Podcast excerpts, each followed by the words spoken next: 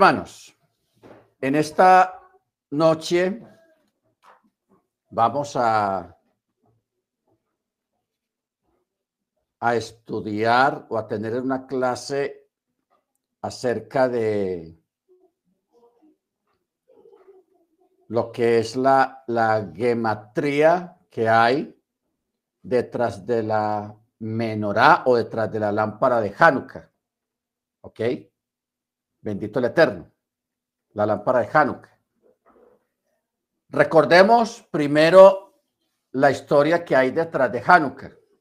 Eh, estas fiestas ya ustedes saben que recién pasó, aunque yo aquí en la casa todavía tengo la decoración y todo eso, no la he quitado todavía, pero nos mantenemos en ella para mantener buena memoria y un recordatorio acerca de lo que es las promesas y lo que son los milagros del Eterno. Amén. Porque el Eterno todos los días hace milagros en nosotros, unos días más que otros, pero el, Eterno siempre ah, está pendiente de todos nosotros los que esperamos en su misericordia y en su bondad. ¿Ok? Porque ustedes saben que el solo hecho de estar vivos en este tiempo, saludables, un que otro achaque, pero eso es mínimo. Es un milagro realmente. Y más aún, participar de esta esperanza tan grande que es la esperanza del Mesías en la obediencia a la Torá y al mandamiento. Esto realmente es una, es una bendición. Baruch Hachem, bendito su nombre. Eh, Por eso realmente estamos muy agradecidos con el Eterno por, por tanta maravilla que Él hace con cada uno de nosotros. Entonces, a través de ella podemos entender lo que el Eterno de Gloria nos enseñaría después a través de los chalías, los apóstoles, en sus documentos. Hermano Ángel, venga, aquí está su hijo conectado. Ángel Junior, aquí está tu, tu padre.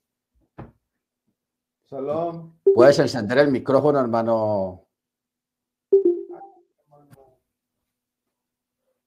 Sí.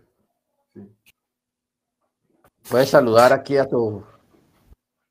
Hola, Angelito, David. Hola, a ti, bendiciones, Bendiciones. Shalom. ¿Puedes encender la cámara? Sí. El hermano Gonzalo también. Aquí tenemos la visita también del hermano Gonzalo de Bucaramanga. Chalón, un saludo para todos mis hermanos aquí gozándonos con nuestro Morén vivo y en directo. Lo estamos disfrutando. Sí, hermanos, hermanos. Amén, amén. Aquí estamos todos bendecidos con la presencia de los hermanos. Y lo estamos trasnochando también. El hermano Ángel de allá de, México, que es una bendición tenerlo acá con nosotros en la casa, y al hermano, la familia Ortega, que están aquí también de ahí de la ciudad de Bucaramanga.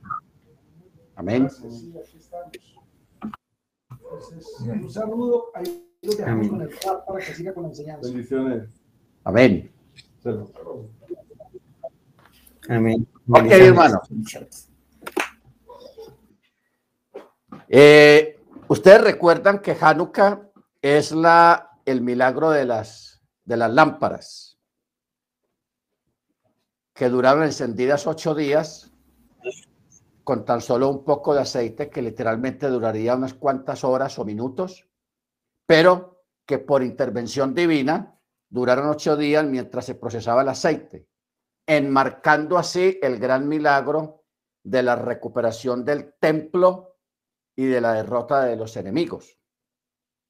Por eso, cuando leemos en Juan, capítulo 10, verso 22, dice, llegó entonces la fiesta de la dedicación en Jerusalén y era invierno.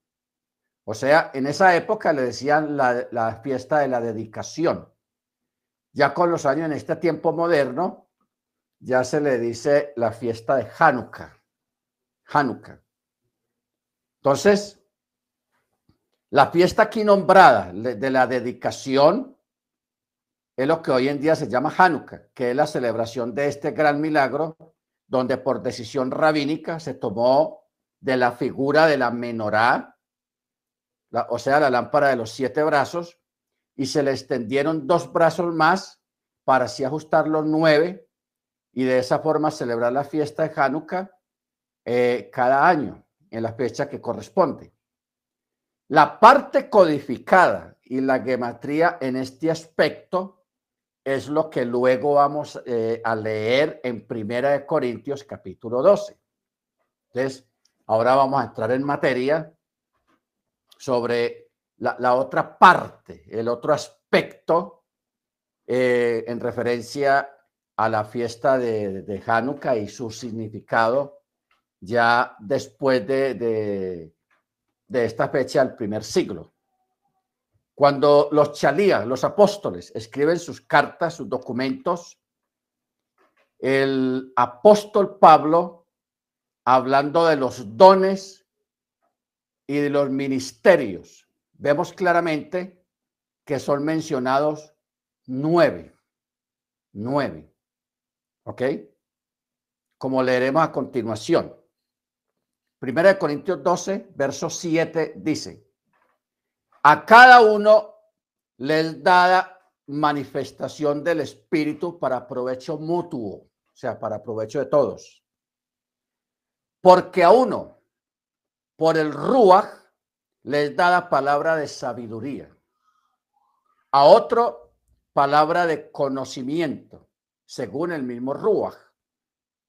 A otro, fe por el mismo Ruach, a otro dones de sanidades por el único Ruach, a otro operaciones milagrosas, a otro profecía, a otro discernimiento de espíritus, a otro distintas, distintas lenguas y a otro interpretación de lenguas.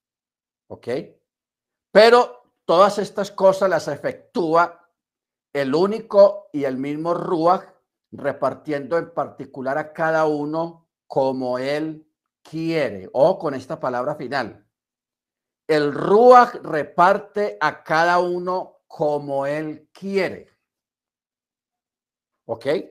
Como él quiere, o sea, de acuerdo a las capacidades espirituales que tenga la persona, el creyente, de acuerdo también a las capacidades intelectuales, de acuerdo a su proceso de santidad internamente que la persona tenga, o sea, obediencia a la palabra.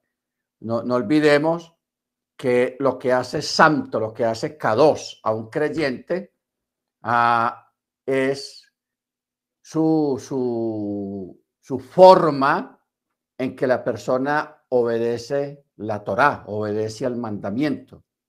No se trata de hacer muchas oraciones, ni hacer muchos ayunos, ni, ni de ser una persona con cara de humilde, que lo que hace santa a una persona. Lo que hace santo a una persona es la obediencia al mandamiento. ¿Ok? Mientras más se perfeccione la obediencia al mandamiento en usted, en cada uno de nosotros, más kadoshim, más santos somos perfeccionamos más la santidad en nuestras vidas. ¿Ok? Baruch Ahora, yo quería que miráramos acá, hermanos, porque aquí hay unas eh, particularidades muy especiales, porque en esta primera parte menciona palabra de sabiduría palabra de conocimiento, fe, dones de sanidades, operaciones milagrosas, profecía, discernimiento de espíritus, distintas lenguas y interpretación de lengua. Entonces aquí tenemos exactamente nueve manifestaciones del espíritu nueve manifestaciones del Espíritu. Ahora, la manifestación del Ruach, el Eterno lo hace a través de estos nueve dones para edificación de la Keilah, de la congregación. Pero luego más adelante, en el mismo capítulo donde el apóstol habla acerca de los ministerios, también habla de nueve ministerios,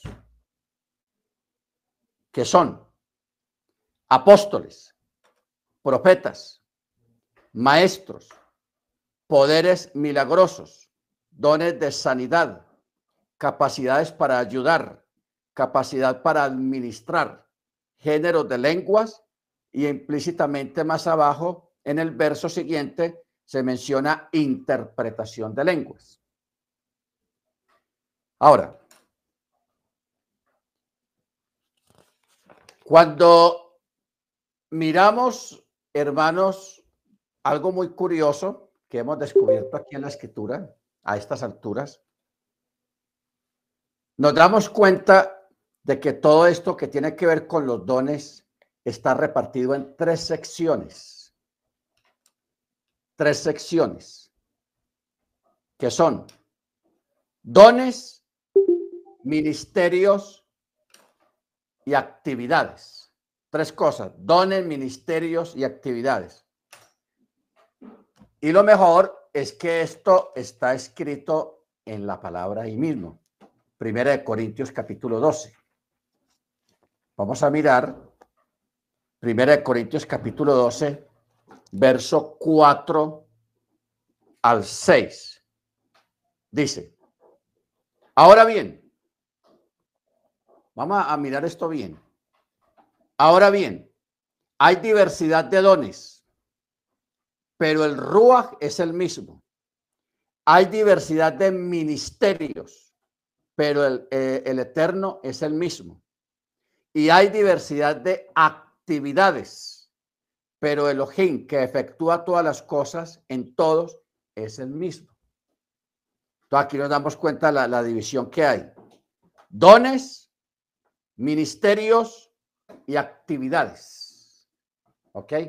Dones, ministerios y actividades. Y mire que eso está aquí en la palabra. O sea, no, no se trata de una, de, de un SketchUp, de una de una forma de preparar una enseñanza, sino que eso está aquí mismo en la escritura, las tres divisiones. ¿Ok? Dones, ministerios y actividades. Ok. Entonces, cuando hablamos primero en, en la primera parte de Primera de Corintios capítulo 12, donde habla de palabra de sabiduría a otra palabra de ciencia. Eh, en otras versiones dice ciencia o palabra de conocimiento, que es lo mismo, ciencia y conocimiento. A otro, el, el don o el espíritu de fe, de fe, que también es dado por el mismo espíritu.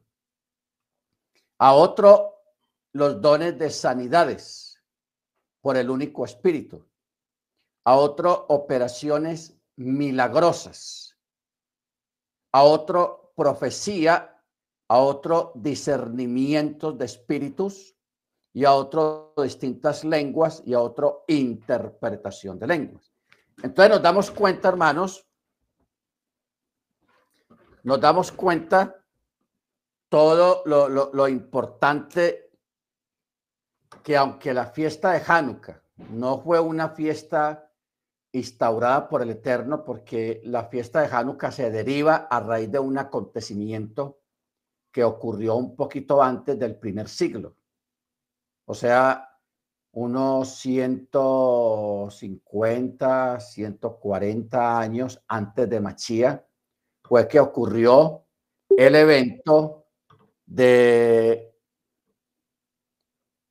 ocurrió el evento de allá de la de Hanukkah cuando los judíos, el pueblo hebreo de Jerusalén y de Judea lograron sacar a los griegos de allí, quienes los habían asolado por mucho tiempo, les habían quitado la libertad de culto y le habían quitado la libertad de, de, practicar la Torá. Baruch Hachén. Quiero saludar también a la hermana Cecilia Esparza. Bienvenida, hermana Cecilia, en el nombre de nuestro Adón Jesús Hamachía. Amén. Ok. Entonces vamos a, concentrarnos a escudriñar en esta parte todo esto que tiene que ver con los dones o con los ministerios o con las actividades. Yo espero que hayamos entendido esta parte, que todo esto que tiene que ver con los dones espirituales está dividido en tres fases dones, ministerios y actividades. Esto está en 1 Corintios 12, 4 al 6. Amén. Bendito el Eterno. Muy bien. Eh, ahí mismo en el capítulo 12 de 1 Corintios, verso 28, dice, a unos puso Elohim en la Keilah primeramente apóstoles, los segundos profetas, los terceros maestros, luego poderes milagrosos, dones de sanidad, capacidades para ayudar y capacidades para administrar. Ojo con esto. Mire que esto aquí no tiene nada que ver con asuntos internos a, ah, a nivel personal, sino a nivel congregacional, porque habla del apostolado habla de los profetas que son los que enseñan y predican la Torá, la palabra. Lo tercero son los maestros de la Torá, los que instruyen, los que enseñan la Torá. Porque una cosa es eh, anunciar la buena nueva como mensaje, que en el mundo cristiano le llama el mensaje evangelístico. ¿Ok? Evangelístico. Pero otra cosa es maestros, o sea, los que traen la instrucción, los que traen la instrucción directamente de la Torah para instruir a una persona en justicia, como dice la palabra. Luego están los poderes milagrosos. O sea, tener esa capacidad de, ejercer milagros no estamos hablando de, orar por un dolor de cabeza, por una fiebre, por un dolor o una enfermedad. No, cuando se habla de poderes milagrosos, se está hablando de, una, de un don que tiene que ver con milagros más fuertes como resucitar un muerto, como traer una, eh, crear una provisión divina como la, lo que hizo Yeshua con el acto de la multiplicación de los, de los de los panes y los peces, ¿ok? Que esos son milagros ya más, más grandes y, un poco diferentes a lo que es un don de sanidad, ¿ok? Pero luego también está lo que es el don de sanidad o y las capacidades para ayudar. De esto casi no se habla. Usted sabe que en las congregaciones siempre se levantan personas que les gusta ayudar. ¿Qué hay para hacer? ¿Qué vamos a hacer? Hagámoslo así. Y, son personas que tienen esa iniciativa de organizar, de ayudar. Cuando pasa una calamidad, cuando hay alguna necesidad, ahí están esas personas para ayudar. Y, lo de ellos es estar pendiente de todo. De, todo para, para, para ver en qué aportan, qué ayudan, qué hacen, etcétera. Entonces, eso es lo que llama capacidades para ayudar.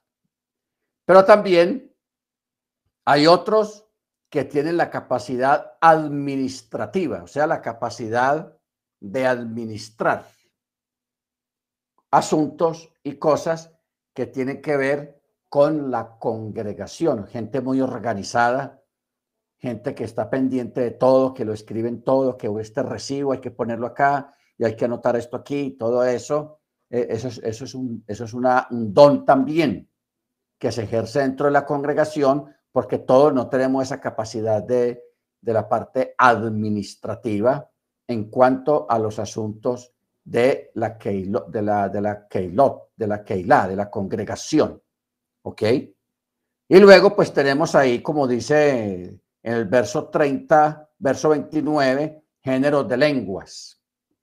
Entonces pregunta Pablo, ¿son todos apóstoles? No. ¿Todos son profetas? No. ¿Todos son maestros? No. ¿Acaso todos hacen milagros? No.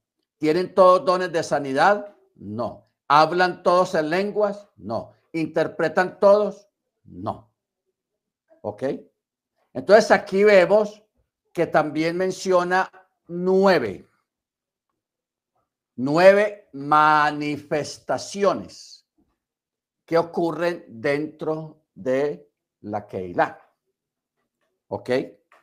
Baruch Ahora, uno piensa que todo termina acá, pero todo no termina ahí. Sino que también en el libro de Gálatas, el apóstol Pablo también menciona nueve manifestaciones espirituales, pero estas son individuales, particulares. Ojo con esto. Con esto hay que tener mucho cuidado. ¿Ok?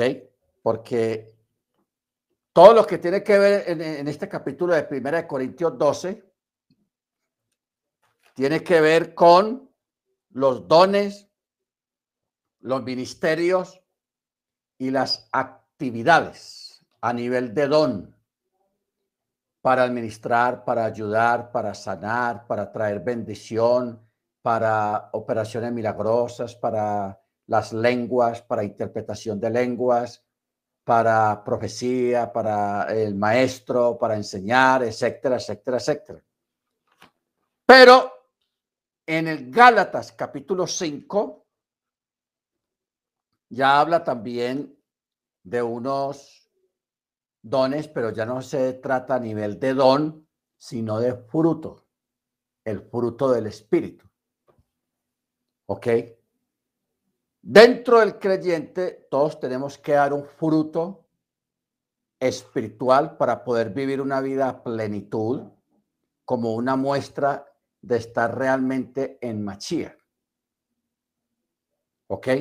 Cuando hablamos de los dones y manifestaciones y administraciones, es para edificación del cuerpo del Machía, o sea, la congregación, la Keilah. Pero cuando hablamos del fruto, del Ruach es algo necesario que debe de haber en cada creyente como fruto de su obediencia a la Torá, de su entrega a la Torá, al Eterno. Entonces, no, nosotros no podemos centrarnos meramente en, en, los milagros, en, las lenguas, en todo eso, sino también en el carácter, en el comportamiento de la persona que está ejerciendo una vida en Machía.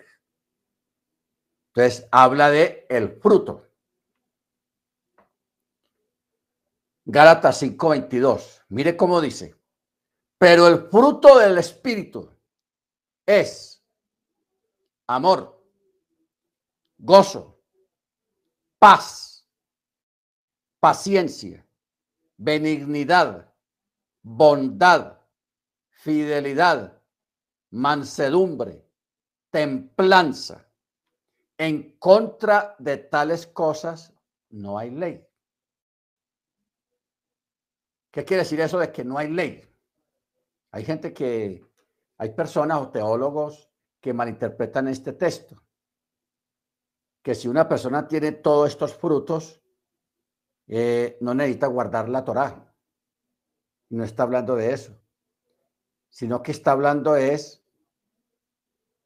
que aquí está hablando es de características propias de una persona que realmente está bien en la Torá. Aparte de los dones, porque una persona puede tener don de sanidad, pero ser envidioso, ser rencoroso, ser vengativo, eh, etcétera, etcétera. ¿Estamos de acuerdo? Entonces lo que, lo que el Eterno quiere es que nosotros, aparte de tener algún don, sea de maestría, de ciencia, de sanidad, de interpretación de lenguas, aparte de todo eso, o ser un buen administrador o un buen colaborador, etcétera, etcétera. Muy importante que esa persona tenga frutos. Frutos.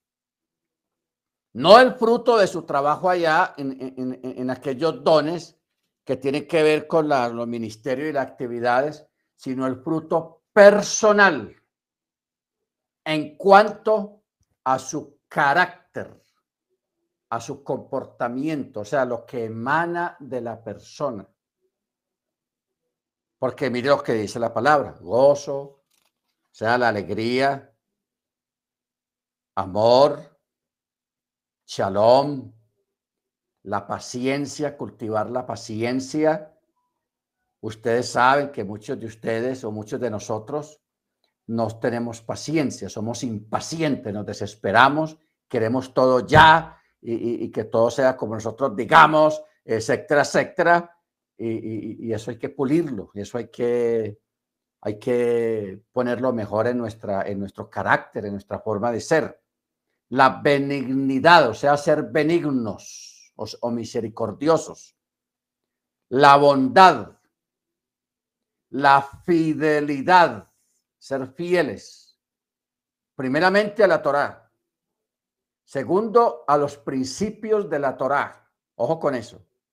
Ser fieles a la Torá, al Eterno, y a los principios de la Torá, porque la Torá tiene el mandamiento, pero ese mandamiento nos lleva a tener principios. Y esos principios nos lleva a, a las cualidades que dentro de las cualidades está la mansedumbre, la templanza. La templanza tiene que ver con el control. Si a usted su médico le dijo, vea, usted tiene problemas con el azúcar, pilas, ojo, no coma mucho dulce, no coma mucha, no pase mucho por la panadería, ni coma mucho dulce porque vas a tener problemas. ¿Ok?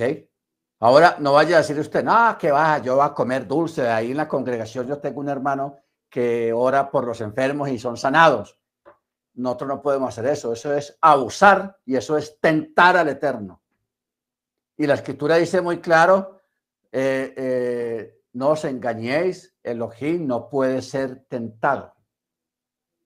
Porque hay personas que son así, hay personas que saben que tienen una condición médica, sea de, del azúcar, o el colesterol o de la presión alta, la presión baja y no pueden comer ciertos alimentos o, hacer ciertas actividades, pero a veces tratan de abusar. Que porque el, Eterno verá qué hace conmigo, o el Eterno me va a sanar, o en la congregación hay un hermano que ora por mí y me, me va a sanar. No. Eso es abusar. Abusar. Cuando uno está joven, pues uno está saludable y, realmente uno no, tiene nada, pero a través de la vida, de los excesos en el trabajo, en algunas actividades de la vida que uno también eh, asuntos, costumbres alimenticias que uno tuvo a través de la vida, entonces eso pasa a su factura al cabo de los años. Cuando yo ya pasa al quinto piso o el sexto piso, todas esas cosas empiezan a pasar en la factura a uno a través de las enfermedades, de algunas condiciones médicas. Entonces, ahí es donde viene la templanza, el control, de que tenemos que controlarnos de esos deseos, de esas cosas que queremos. Baruch porque si no nos va a ir mal. Vamos a tener quebrantos de salud, vamos a tener recaídas y ahí es donde vienen los problemas. Baruch Entonces, la templanza forma parte del fruto del Espíritu, no es un don. No es un don. O sea, el amor, el gozo, la paz, la paciencia, la benignidad, la bondad, la fidelidad, la mansedumbre y la templanza no son dones. Ojo con eso. Estos no son dones. Estas características o estas cualidades son y deben de ser el fruto que cada creyente que está en Machía debe de dar en su vida. Estar siempre gozoso. Procurar el shalom. Cultivar la paciencia. La benignidad, o sea, ser benignos, como dice Pablo, ser benignos unos con otros. Hay un texto, Santiago, o sea, Jacob, Ah,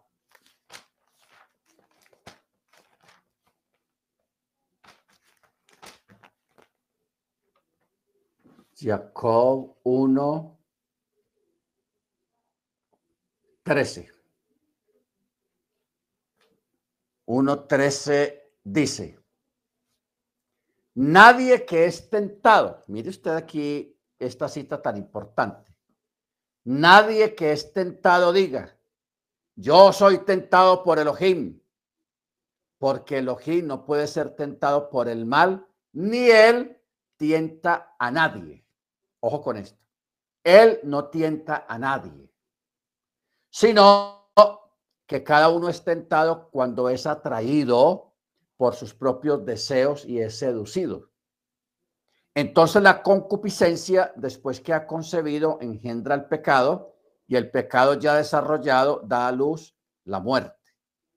Por eso dice, no os engañéis, hermanos míos, toda buena dádiva y todo don perfecto desciende de lo alto, del Padre de las Luces, en el cual no hay cambio ni sombra de variación.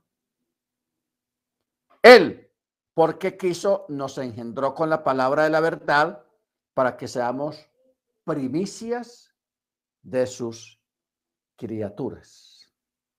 Ojo, porque Él nos engendró con la palabra, para que seamos primicias de sus criaturas.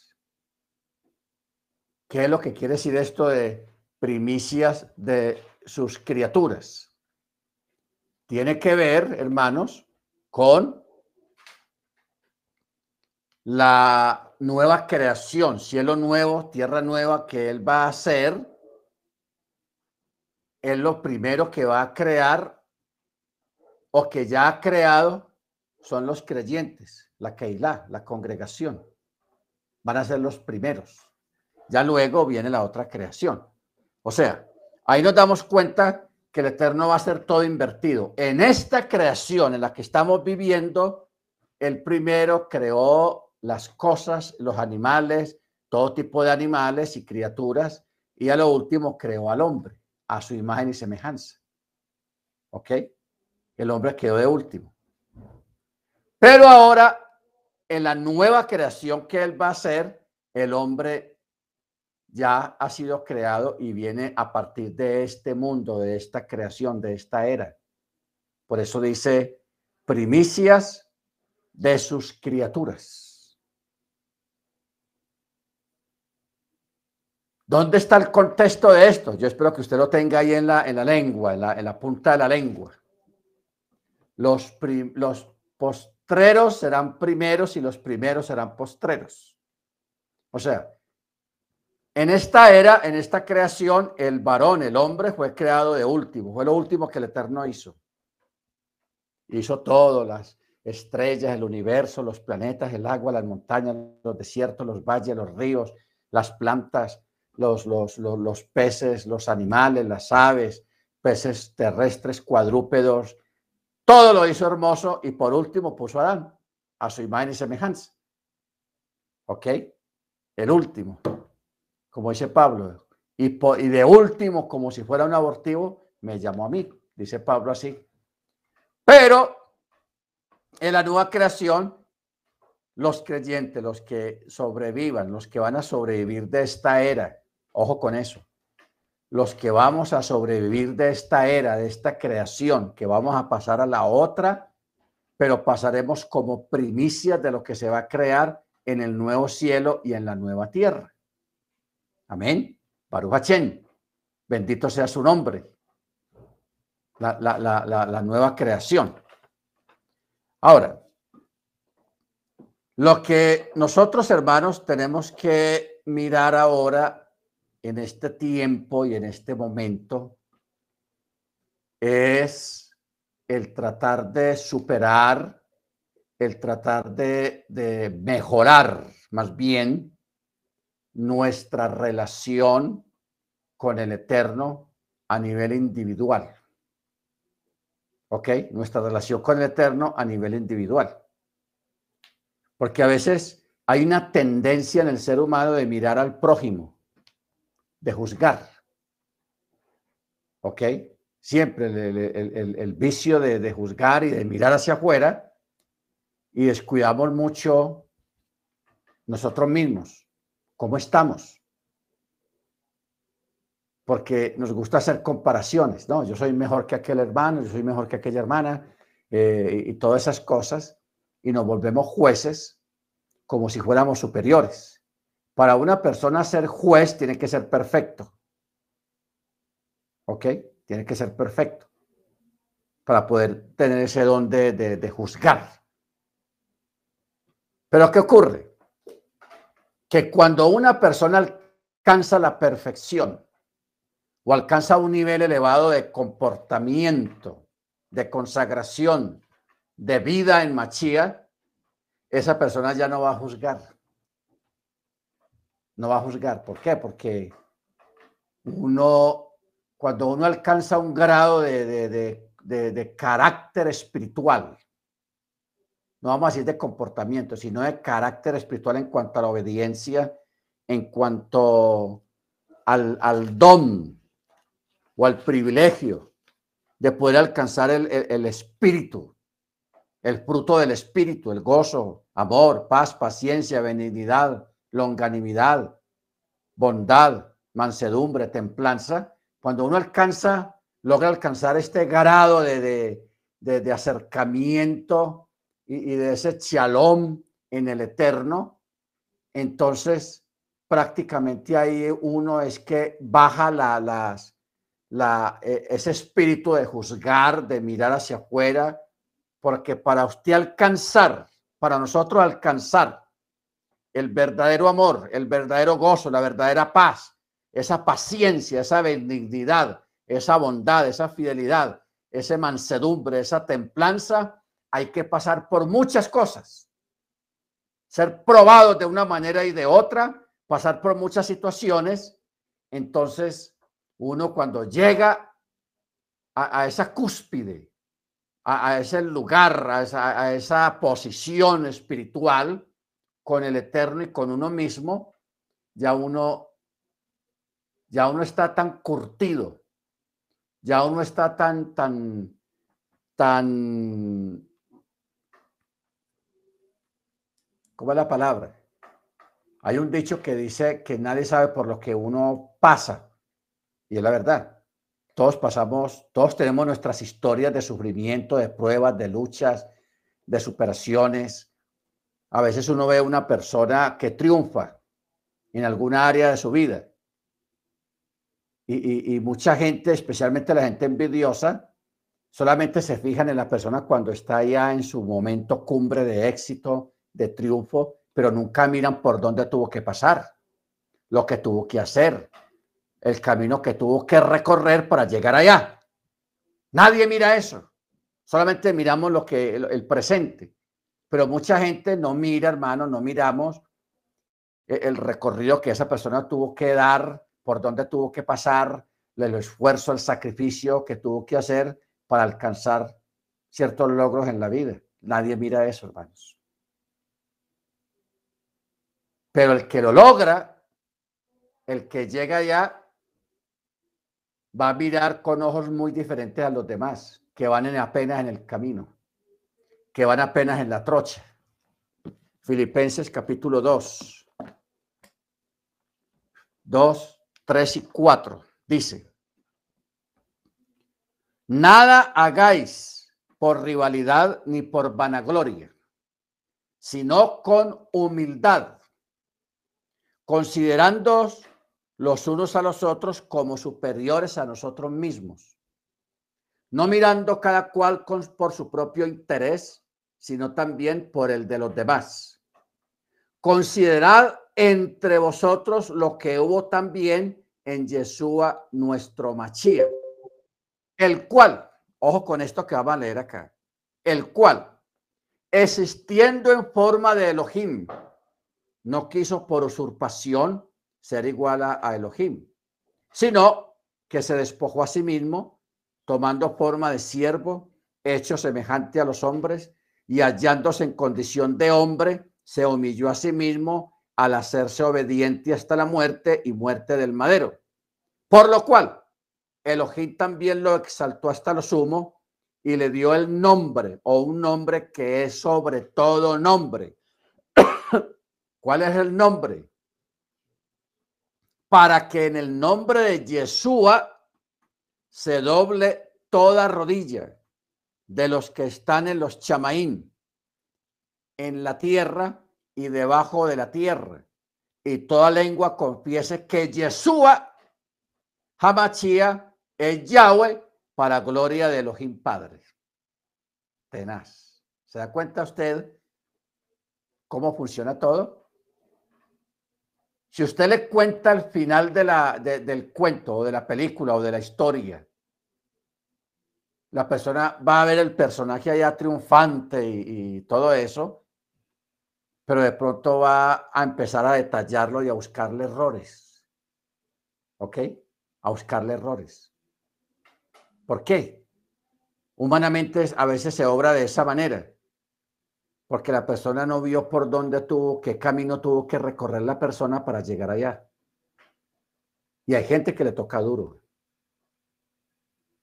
¿Ok? Hay gente que, que tuvo y tiene y está haciendo sacrificios inmensos, hermanos, para llegar a, un logro. Bendito el Eterno. Que eso la gente casi no lo mira, hermanos. Nosotros no miramos eso a veces. No miramos eso. El sacrificio, las madrugadas, la abstinencia de esa persona, todo lo que se estuvo para eh, estudiar, para trabajar al mismo tiempo, estudiar, eh, atender otros asuntos, y, y, pero su, le dio, fue constante, se, esforzó y siguió adelante, que lo, logró lo que quería lograr. Bendito su nombre. Entonces, eso es lo que nosotros tenemos que tener cuidado. ¿Ok? Tenemos que tener cuidado. Por eso dice el verso 3, no hagáis nada por rivalidad ni por vanagloria, sino con humildad considerando los unos a los otros como superiores a nosotros mismos. No mirando cada cual su propio interés, sino también el de los demás. ¿Ok? El de los demás. Y pone el ejemplo del mismo Machía. Si nosotros entendemos y sabemos y creemos que Yeshua es Yahweh que Yahweh es Yeshua, ahí vamos a entender lo que está escrito acá. Y eso es lo que dice la, escritura. El cual existiendo como Elohim. Lo que pasa es que aquí añadieron la palabra como en forma de, Elohim. Pero eso es un texto añadido, una palabra añadida. Dice, el cual existiendo como Elohim, no quiso por usurpación ser igual a Elohim, sino que se despojó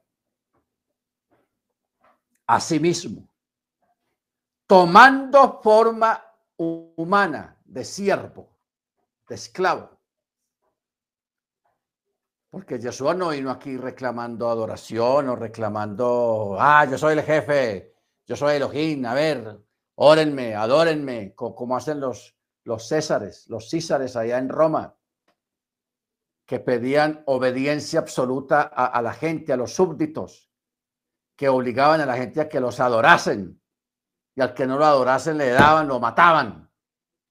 ¿Por qué? Porque esa gente ilusa, que se creen siendo de polvo y de barro, se creían dioses. No, Yeshua no vino aquí reclamando nada. Él vino en forma de siervo, hecho semejante a los hombres.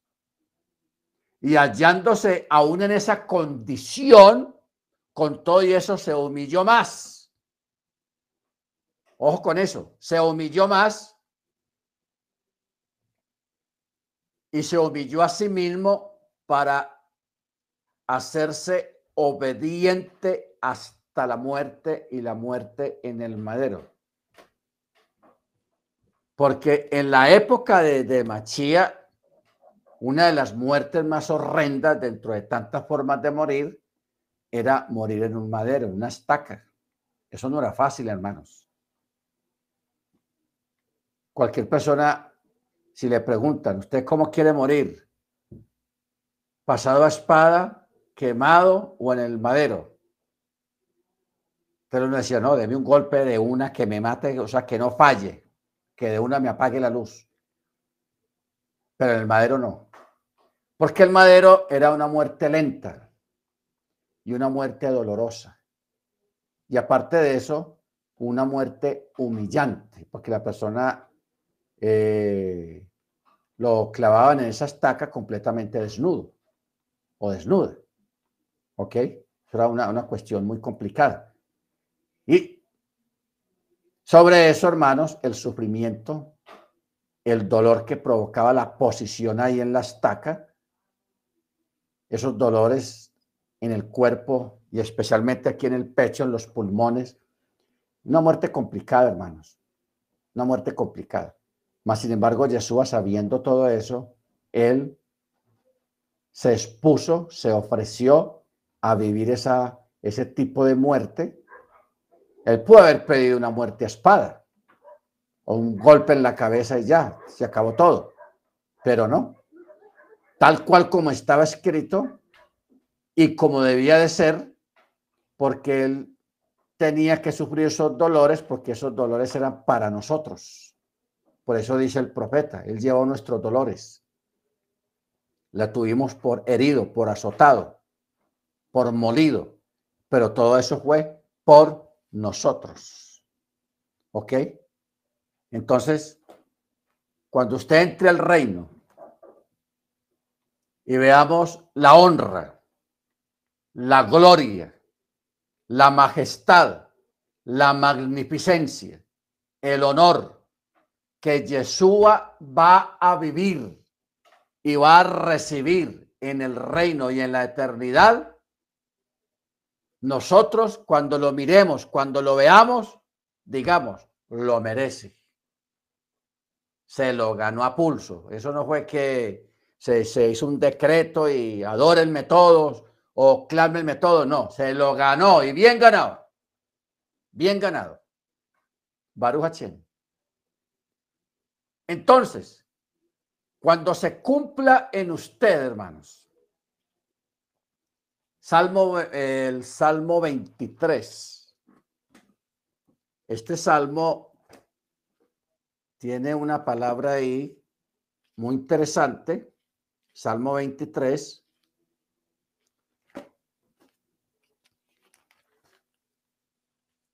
Ah, el verso 5. Mire cómo dice aderezas mesa delante de mí en presencia de mis angustiadores. O sea, preparas mesa. ¿Qué quiere decir esta palabra? Que a usted le preparan un banquete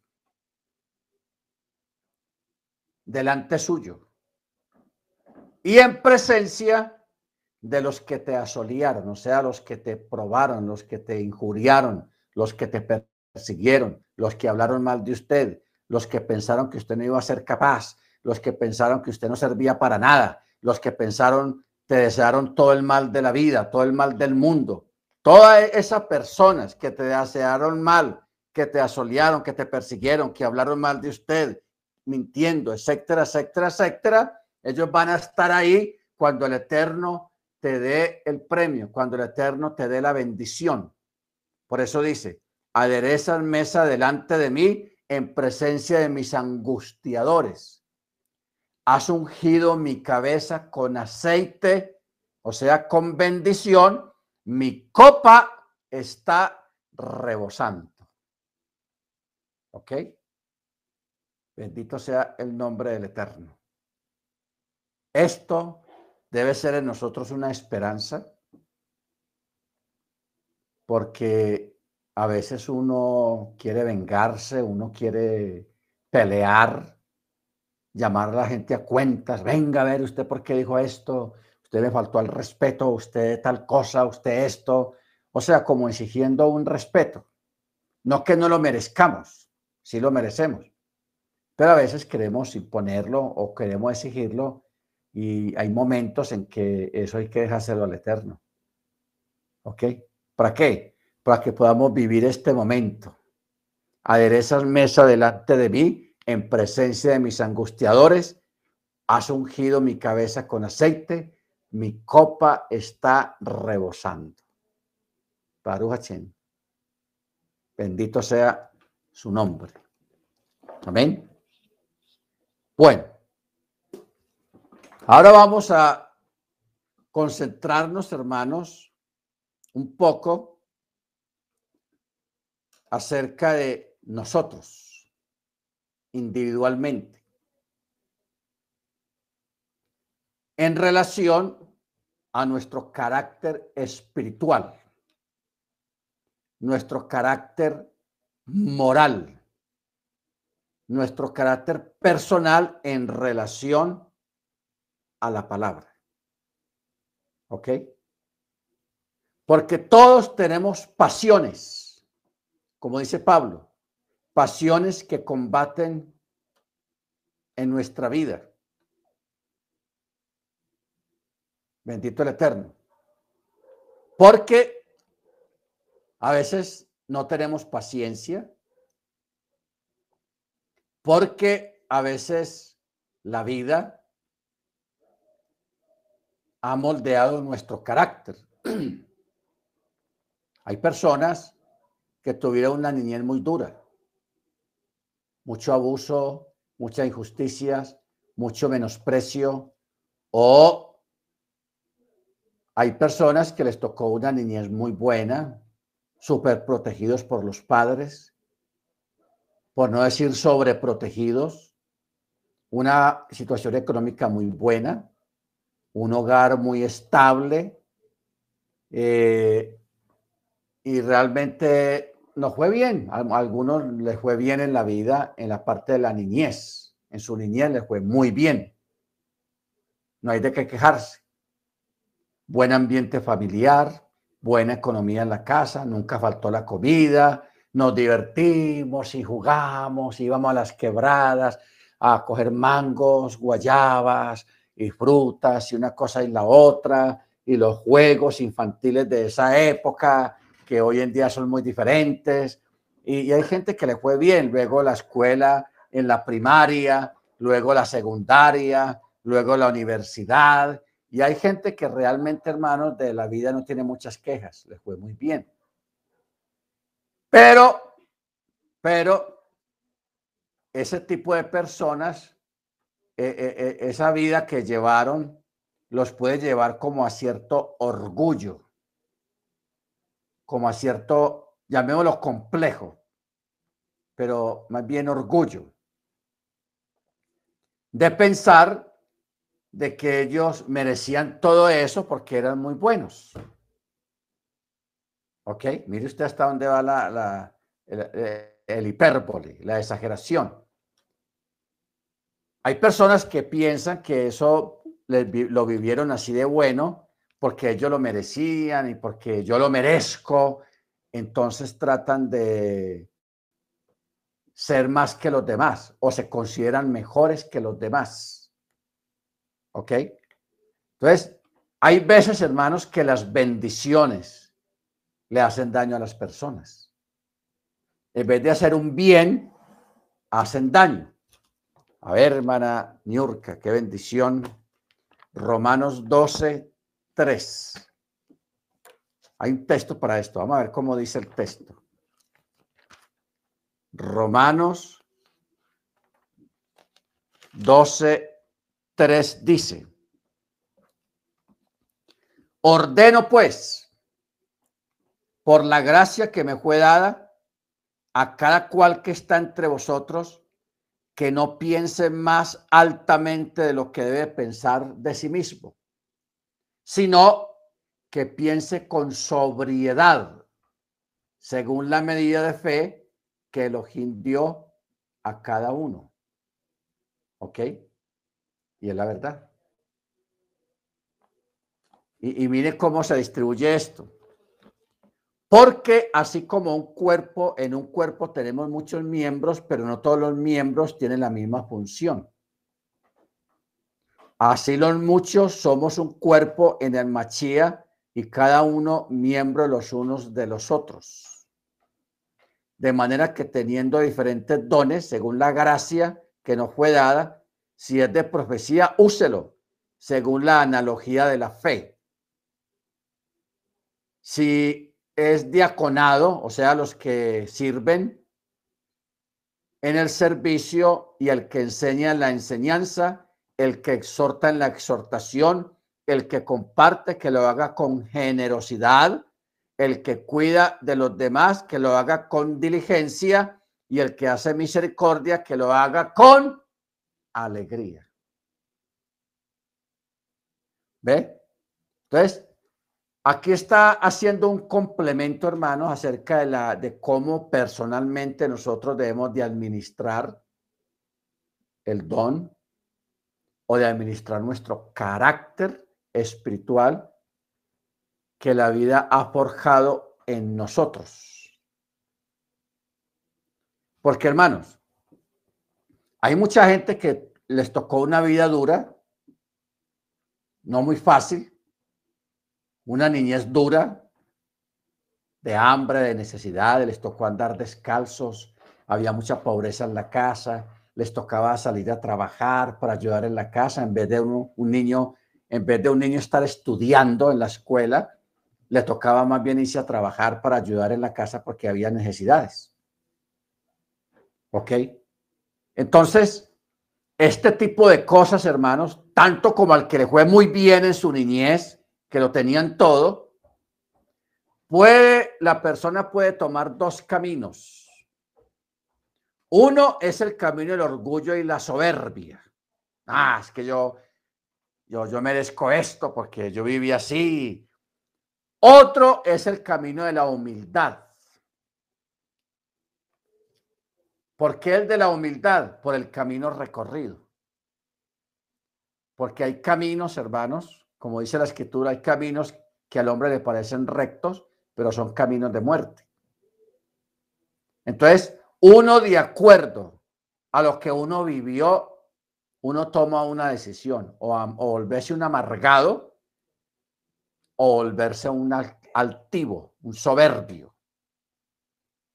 Un soberbio. ¿Ok?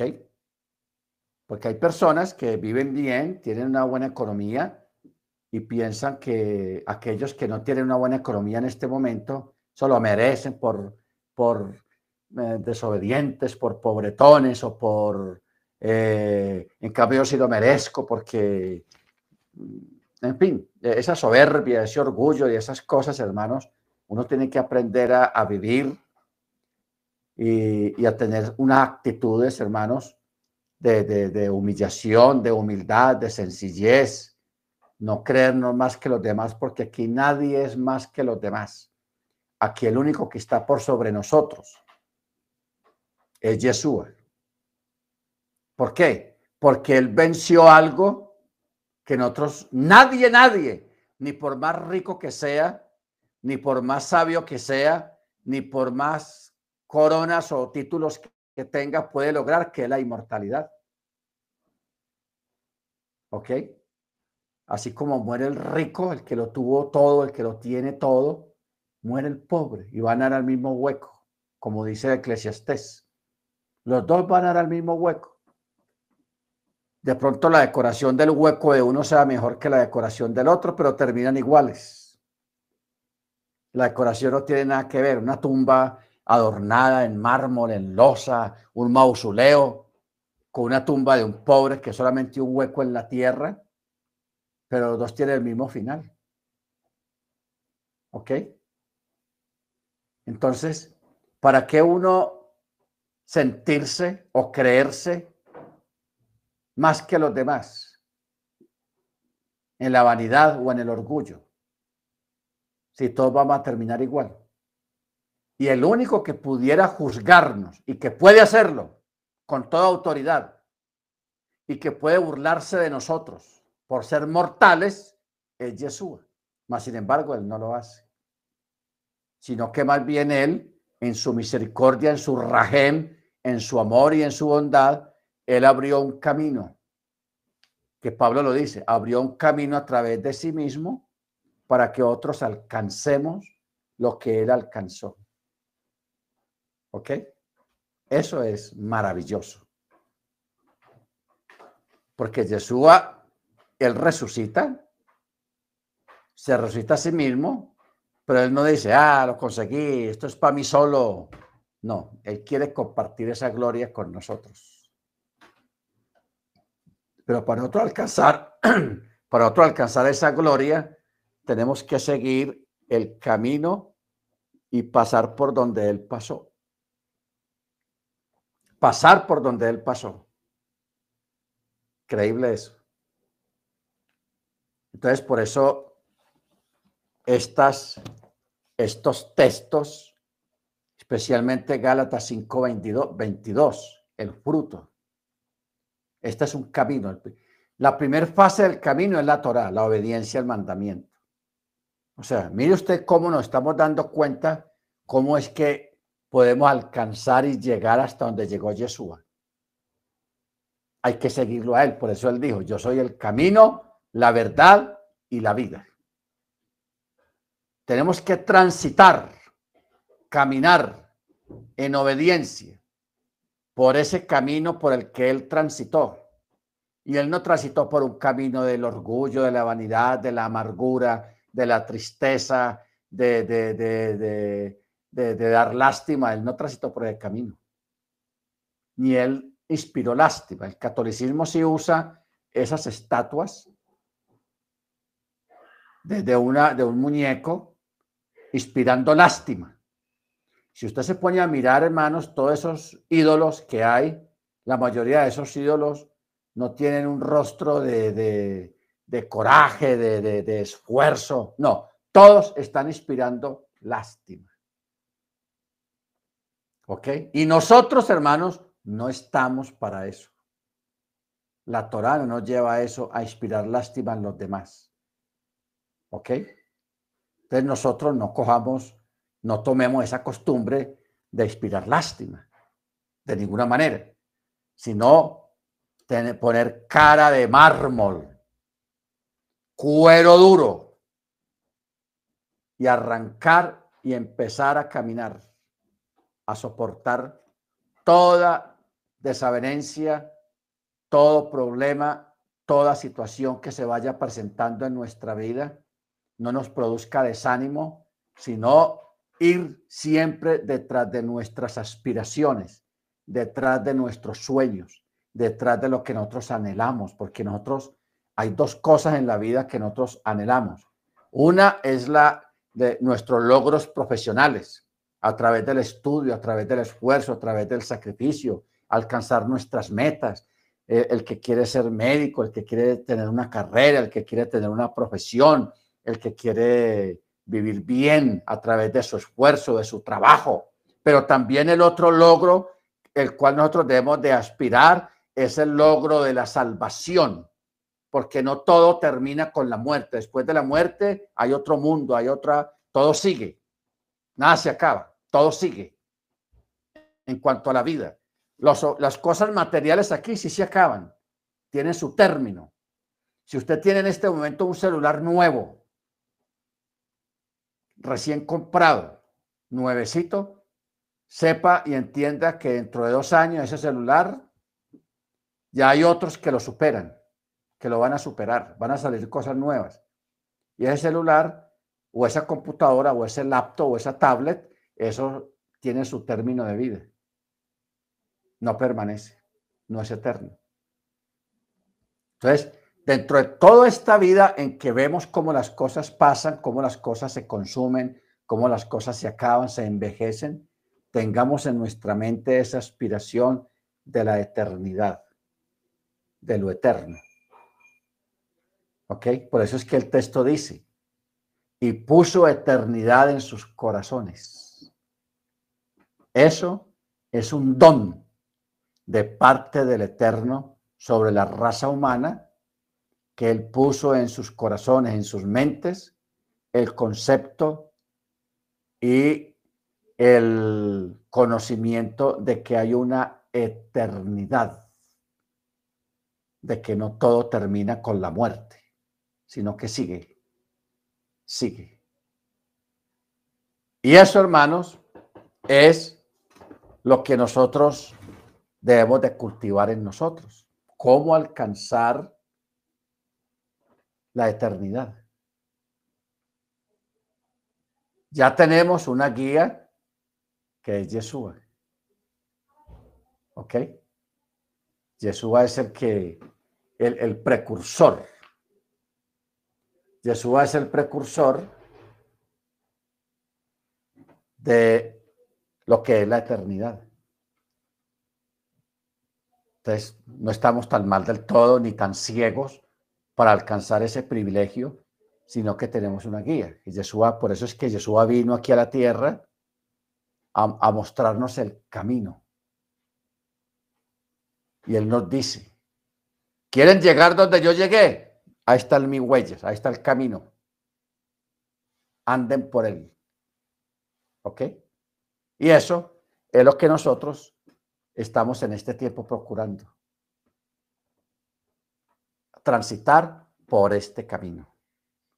Por eso dice el profeta, el que ande por este camino, por torpe que sea, no se extraviará de él, porque él nos guiará.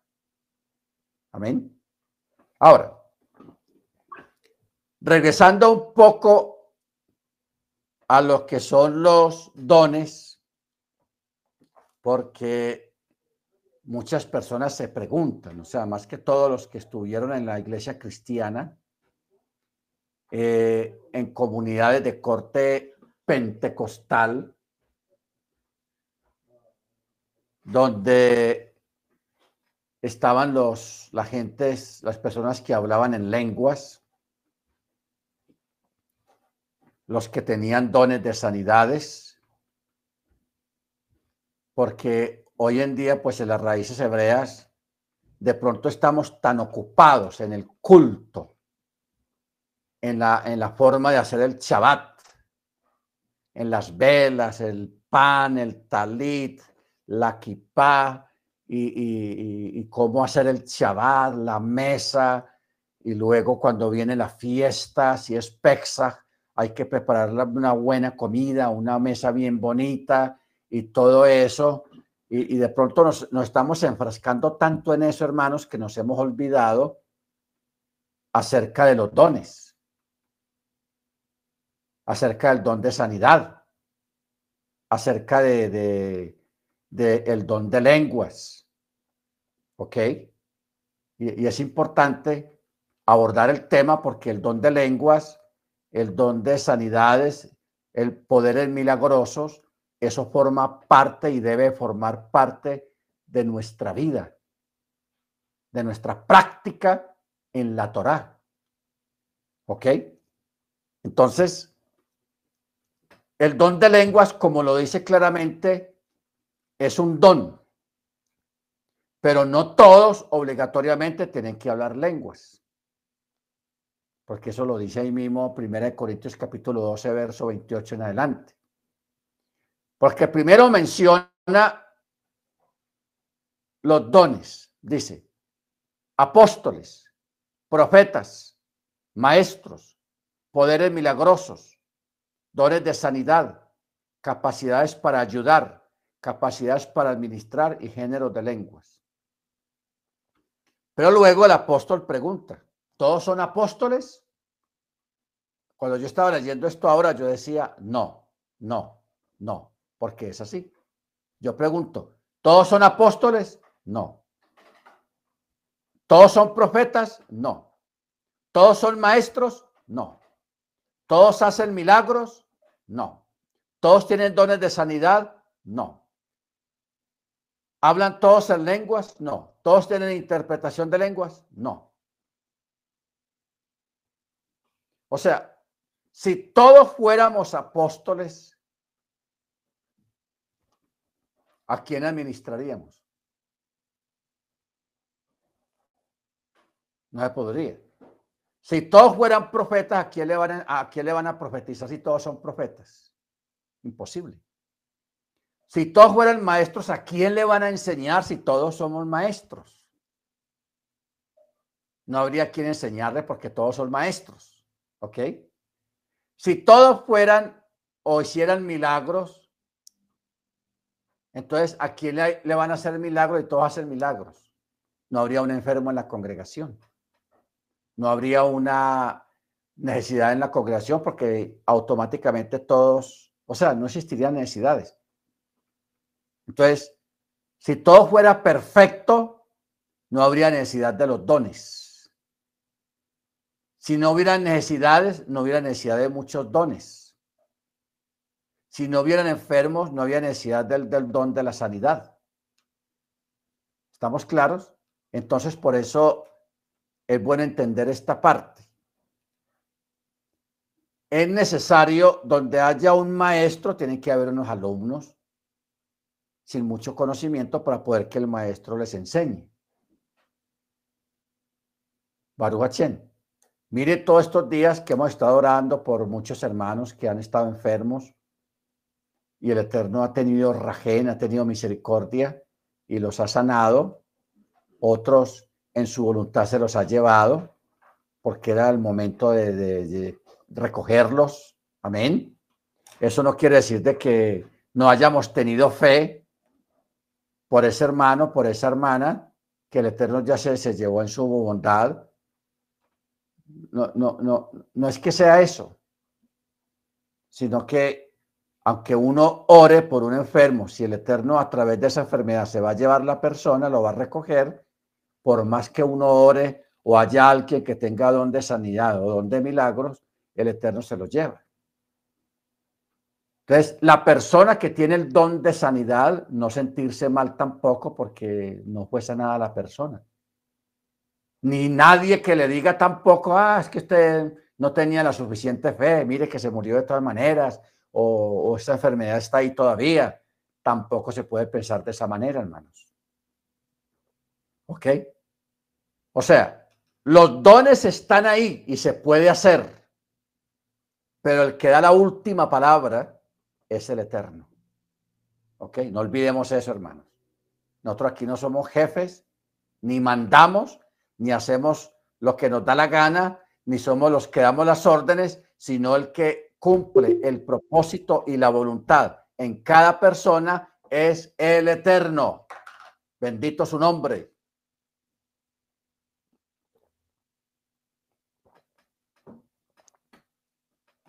O sea, con la voluntad del Eterno no hay quien pueda. Él es el que da la última palabra y él es el que decide las cosas.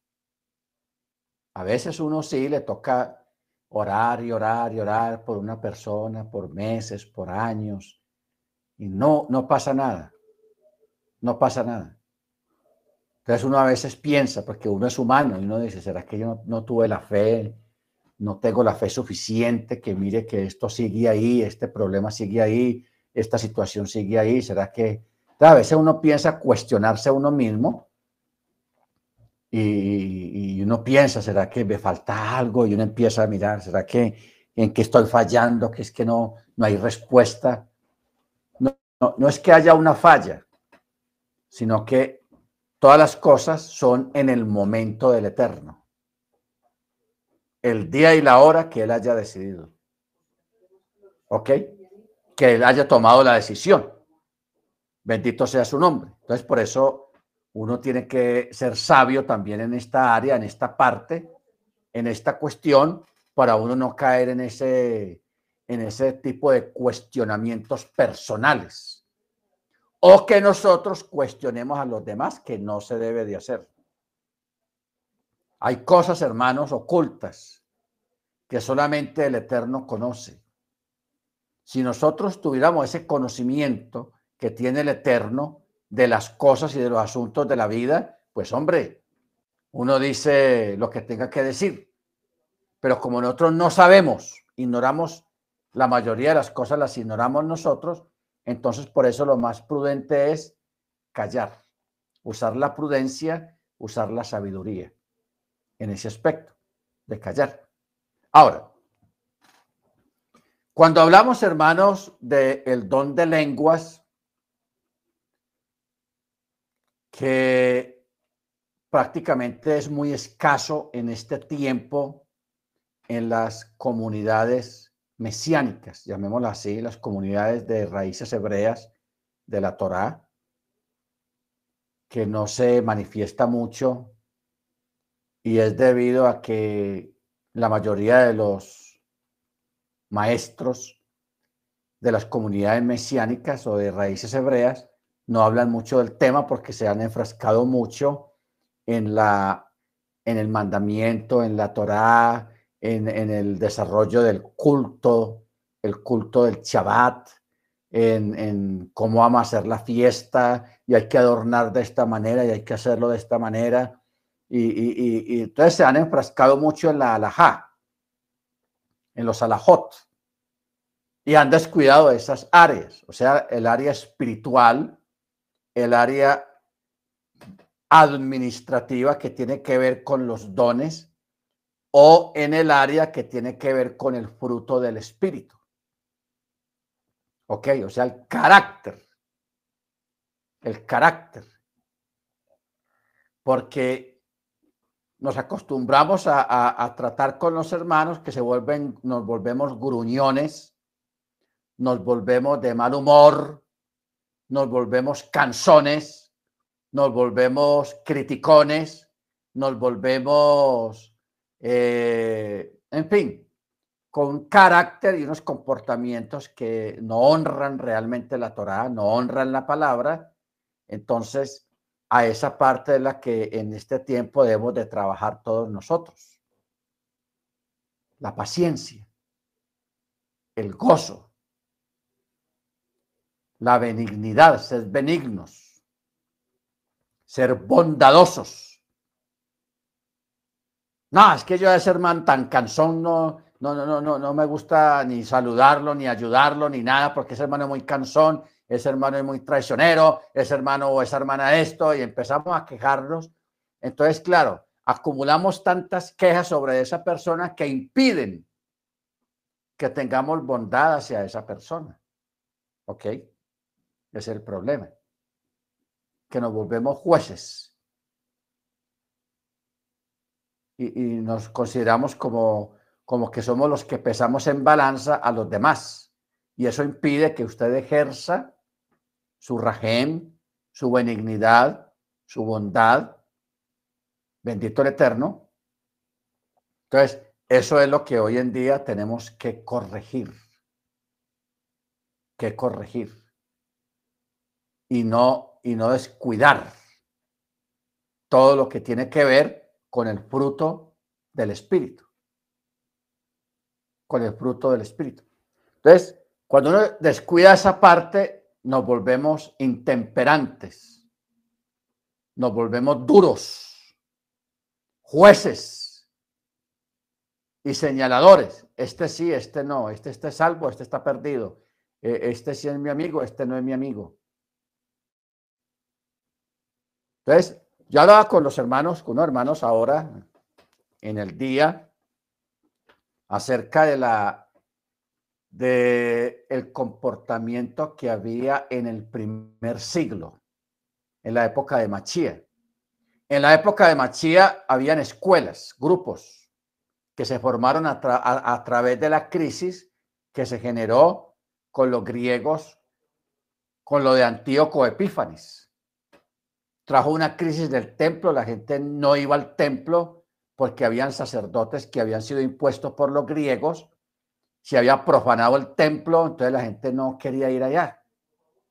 Y con razón, porque el templo había estaba pasando por lo que Yeshua dijo y Daniel también lo dijo, la abominación de la desolación o la abominación desoladora. La gente no quiso volver al templo, entonces ¿qué hacían? Para no perder el, ejercicio espiritual y el estudio de la Torá, entonces crearon, se reunían en las casas, en algunos lugares. y así se fueron formando escuelas. Se fueron formando escuelas. Y ahí es que surgen los fariseos, los saduceos, los escribas, los doctores de la, de la ley, los herodianos, los esenios. O sea, empezaron a surgir esos grupos. Y a veces esos grupos se reunían en un, grupo y otro grupo a, discutir asuntos de la interpretación del texto de la Torá y convergían en algunas cosas y en otras cosas no convergían. Y eso era normal. Pero ¿cuál es el asunto acá? De que todos ellos, aunque se diferenciaban en algunos puntos doctrinales de interpretación, todos convergían en el mismo Shabbat, en las mismas fiestas. O sea, el Shabbat los unía, las fiestas del Eterno los unía, la fe y la esperanza de Israel los unía.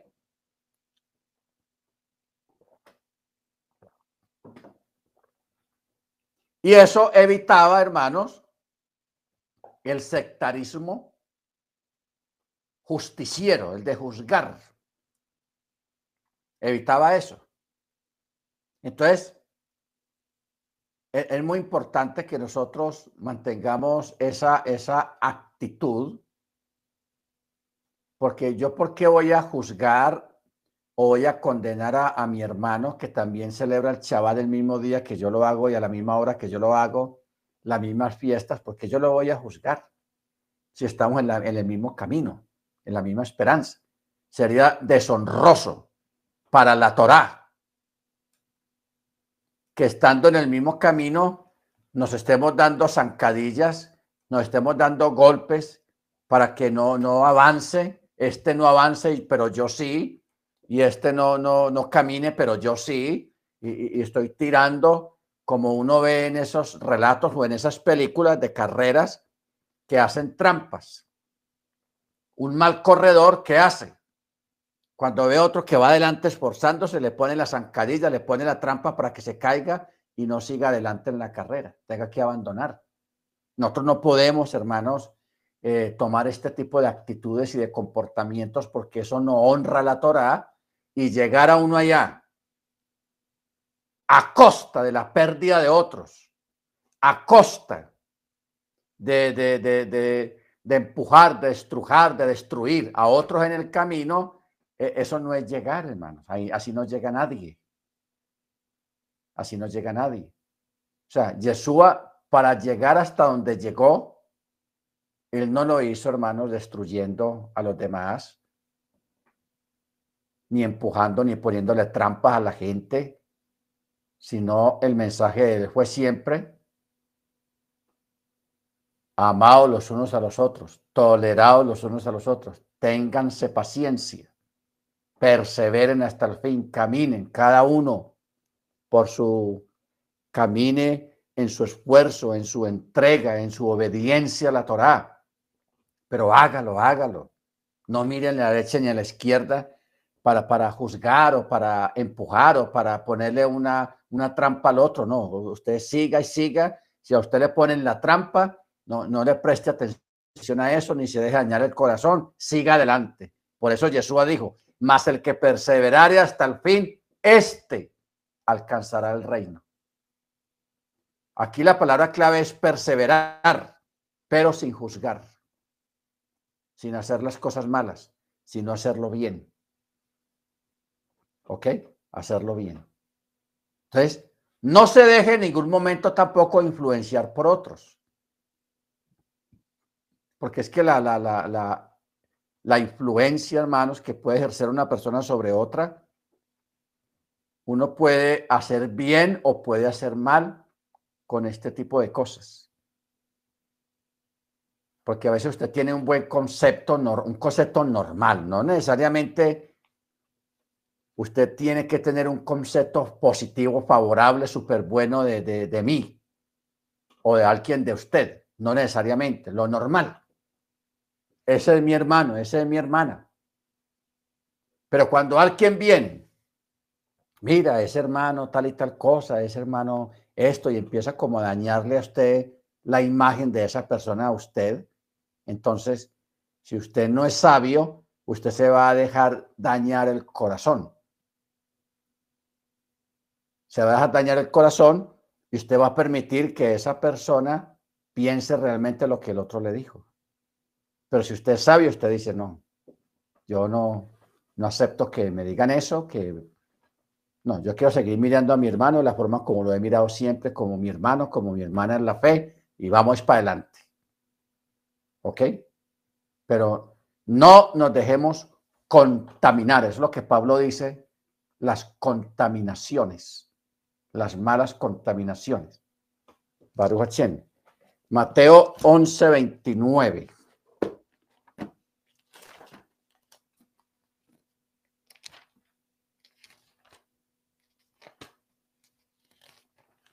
Matillahu 11:29 dice, llevad mi yugo sobre vosotros y aprended de mí, que soy manso y humilde de corazón, y hallaréis descanso para vuestras almas.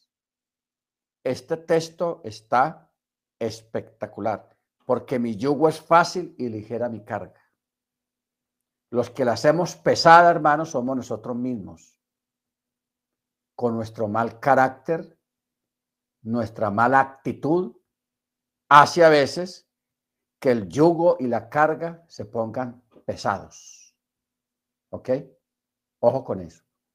No hay, hermanos, nada más bueno que uno vivir en chalón, en paz, en tranquilidad, sin prejuicios, sin nada y caminando caminando hacia adelante, siendo bondadoso, siendo benigno, eh, manteniendo la templanza, la mansedumbre, porque eso es lo que está diciendo Yeshua. Aprended de mí que soy manso. Y la mansedumbre es uno de los frutos del Espíritu, allá en Gálatas 5:22. Y humildad, o sea, la benignidad la humildad, el no creernos superiores a nadie. Aquí el único superior, que es nuestro verdadero maestro, que es nuestro verdadero líder, es Yeshua Hamachía, bendito su nombre por siempre. Bendito sea su nombre. Amén. Hermanos, se nos fue el tiempo. Se nos fue el tiempo pero yo quiero que sigamos eh,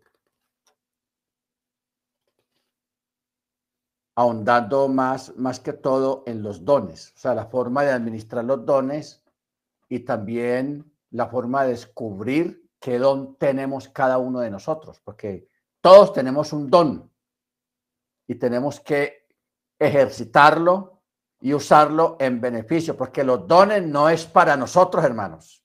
Ojo con eso. Los dones no es para que usted se beneficie. Los dones es para los demás, para la congregación, para los hermanos. Aquí no hay nada en beneficio propio. Aquí lo único que usted tiene que manejar personalmente es el fruto del Espíritu. Eso sí lo tiene que manejar usted y aprender a manejarlo, a, corregir muchas cosas, corregir muchos comportamientos malos, corregir muchas actitudes que no son buenas, eso sí lo tenemos que hacer nosotros.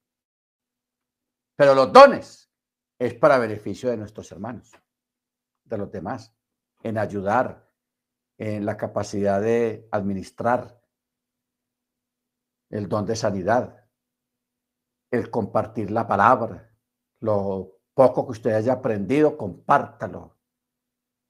Compártalo con otros. Que eso honra la Torá, eso honra el cielo, Baruch y de eso se trata. Bendito sea su nombre. Muy bien, hermanos, vamos a orar. Vamos a darle gracias al Eterno. Amén. Pastor, antes de irnos. Hermana Grace, dígame. Eh, porque, bueno, eh, dice que este, aparte de los dones y todo, y eh, la palabra de ciencia y de conocimiento dice usted que es la misma. Entonces, ¿por qué Echalía la pone este, dice ciencia y pone conocimiento como si fueran dos cosas diferentes. Y usted dijo que eran, era lo mismo. Ok. La palabra de ciencia y conocimiento. Bueno, está excelente la observación de la hermana Grace. La cosa que tiene que ver con la ciencia son los conocimientos profundos acerca de los asuntos científicos, acerca de, de cosas completamente desconocidas que en parte, en parte, eh, tiene que ver con lo que, lo que maneja el Zohar, el Zohar. El problema es que el Zohar o la Cábala le han mezclado mucha cosa que no es buena. Entonces, lo primero que hay que, que hay que hacer con esos conocimientos es sacar lo que es de lo que no es, porque le han mezclado muchas cosas que no son, mucha ocultismo, entonces uno tiene que aprender a distinguir qué, qué es y qué no es, qué es del eterno y qué no es del eterno. Eso es ciencias. Y el conocimiento es la capacidad que se tiene de parte del Eterno a través del Ruach de administrar los el conocimiento de la Torá en cuanto a la claridad y el entendimiento de los textos y del mandamiento, pero e, e, eso en dos palabras es la exégesis. Eso es la exégesis.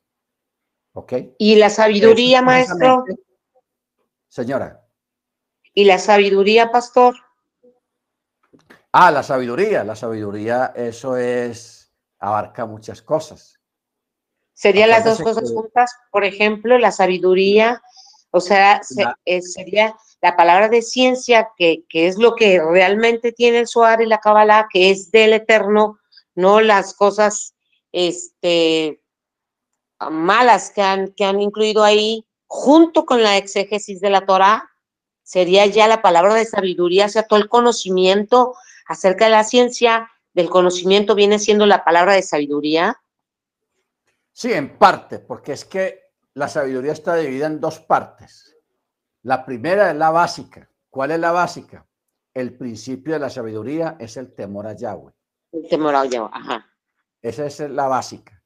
Y la otra es la capacidad de tener el discernimiento y el conocimiento de decidir, de percibir y de entender muchas cosas de la vida y de la Torá. ¿Ok? Porque hay textos que están en la escritura que uno los entiende en el primer nivel de el pechat. El pechat. Y de ahí no sale.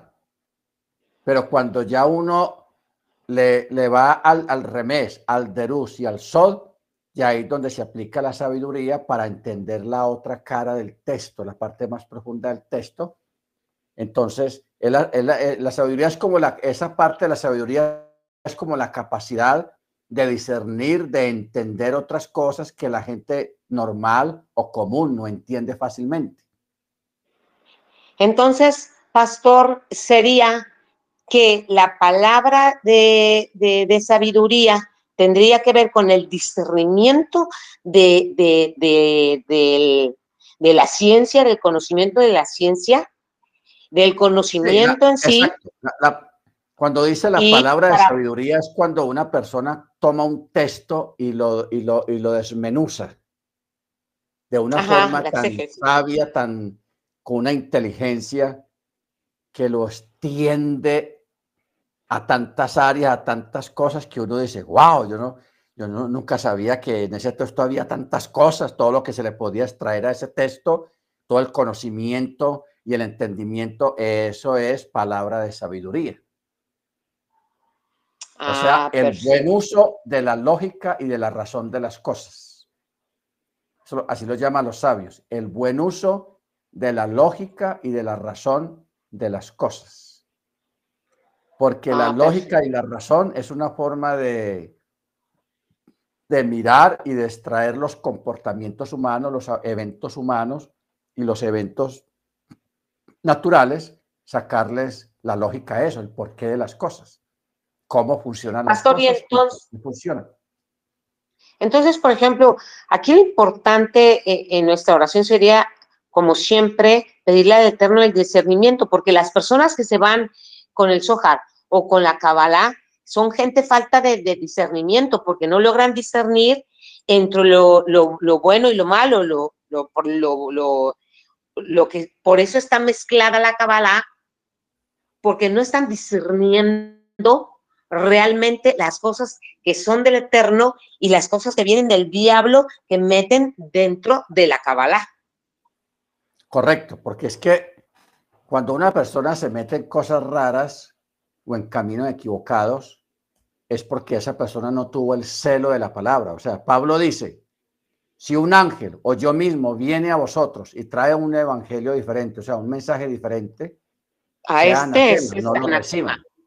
No lo reciban. Porque es lo que, lo que dice el Eterno allá en, Deuteronomio cuando habla de, los profetas. Él dice, una persona puede profetizar algo y eso se cumpla. Entonces, el simple, la persona simple o común, mente común, sí. entonces se asombra y dice, oh, eso es de Dios, y lo pone, pone a la persona en un pedestal. Pero ¿qué pasa? Cuando la persona está puesta en el pedestal, la persona empieza a desviar al otro a lo que él quiere que sea a su propia voluntad, a su propio capricho y lo saca de la obediencia al mandamiento. Entonces el Eterno dice, no nos fijemos tanto en el milagro o en el cumplimiento de lo que la persona dijo, que profetizó, sino en lo que la persona va a decir después, a dónde te va a encaminar. Si te encamina en la obediencia al mandamiento y la fidelidad al Eterno, está bien, es del Eterno. Pero si la persona empieza con cosas raras, y a desviarte de la Torá, a sacarte de la Torá, así se haya cumplido, así levante muertos, así haga milagros tenaces, no viene de parte del Eterno. O sea, todo lo que ocurra fuera de la Torá, a nivel de milagros, a nivel de, de cosas portentosas, tienen que ir acompañadas de la fidelidad al mandamiento. Si no va acompañado, si no va a la par, no es del Eterno. No es claro, por eso dice en el libro de Proverbios que el simple todo lo cree. Exacto. Entonces es un ignorante. Entonces, la Torah, exacto, la Torah lo que nos lleva es a dejar de ser simples y a dejar de ser comunes y adquirir el discernimiento. Por eso en las oraciones, siempre en las clases le pedimos al eterno discernimiento porque ese, ese es un don, una, un don que todos, que todos debemos de, cultivar, el discernir entre el bien y el mal, entre la noche y la oscuridad, entre el Shabbat y los días comunes, y discernir en los comportamientos de las personas, lo que es del Eterno y lo que no es del Eterno. Amén. Claro. Amén. Gracias, pastor. Amén. Con mucho gusto, hermana. Gracias. Muy bien. Vamos a... hermana Niurka. Sí, perdón la interrupción y ya sé que vamos a terminar, pero quería colaborar con un texto que se encuentra en Santiago capítulo 3 en relación a la sabiduría que viene del cielo. Eh, para que la, lo analicemos cuando se pueda. Santiago 3. ¿Cuál texto es? El verso, comenzando desde el 13, que es la sabiduría de lo alto, en relación a la pregunta de la hermana Grace. Ah, sí, dice, ¿quién es sabio y entendido entre vosotros? Mire esto que tiene mucho que ver con la clase que estuvimos esta noche. ¿Quién es sabio y entendido entre vosotros? Muestre por la buena conducta sus obras en la mansedumbre de la sabiduría. ¿Se da cuenta? O sea, Amén. todos los dones y todas esas cosas están cerradas en el fruto del Espíritu. O sea, nuestra relación con el Eterno. Ahí se cierra todo. Pues por eso dice, muestre por la buena conducta. Sé ejemplo en conducta, espíritu, fe y pureza. ¿Se acuerda? A Timoteo. Pero dice, verso 14, pero si tenéis celos amargos, rivalidades en vuestro corazón, no se jacten ni mientan contra la verdad, porque esta sabiduría de la que estamos hablando desciende de lo alto y no es terrenal, natural. Eh, dice, no es esta la sabiduría que desciende de lo alto. ¿Cuándo? Cuando tenemos celos amargos, rivalidades, envidias, todo eso no es bueno, porque eso es terrenal, es humano, es carnal, es diabólica. Porque donde hay celos y contiendas, hay desorden y toda obra ruin. Pero la sabiduría que viene de lo alto es primeramente pura, pacífica, comprensiva, dispuesta a razonar, llena de misericordia y de buenos frutos. Ojo, el fruto del Espíritu. Es imparcial y es sincera. Y el fruto de justicia es sembrado en paz para los que hacen la paz. Buen remate, Amén. hermana. Gracias por este texto, hermana Niurka. Buen Amén. remate de la clase de esta noche, que tenemos que ahondar más sobre eso porque ya creo que ya todos sabemos cómo se hace un Shabbat, más o menos, no perfectamente, las fiestas del Eterno, pero tenemos que ir a avanzar. Avanzar especialmente personalmente cada uno de nosotros en nuestro carácter, en la sabiduría que viene de lo alto. Amén. Muy bien, vamos a orar, hermanos. Vamos a darle gracias al Eterno. El viernes a las nueve, de- después de la apertura del Shabbat, cada uno en su casa, vamos a tener nuestra clase de la Parachá. Oremos. Eterno, te damos gracias en el nombre de la don Jesús.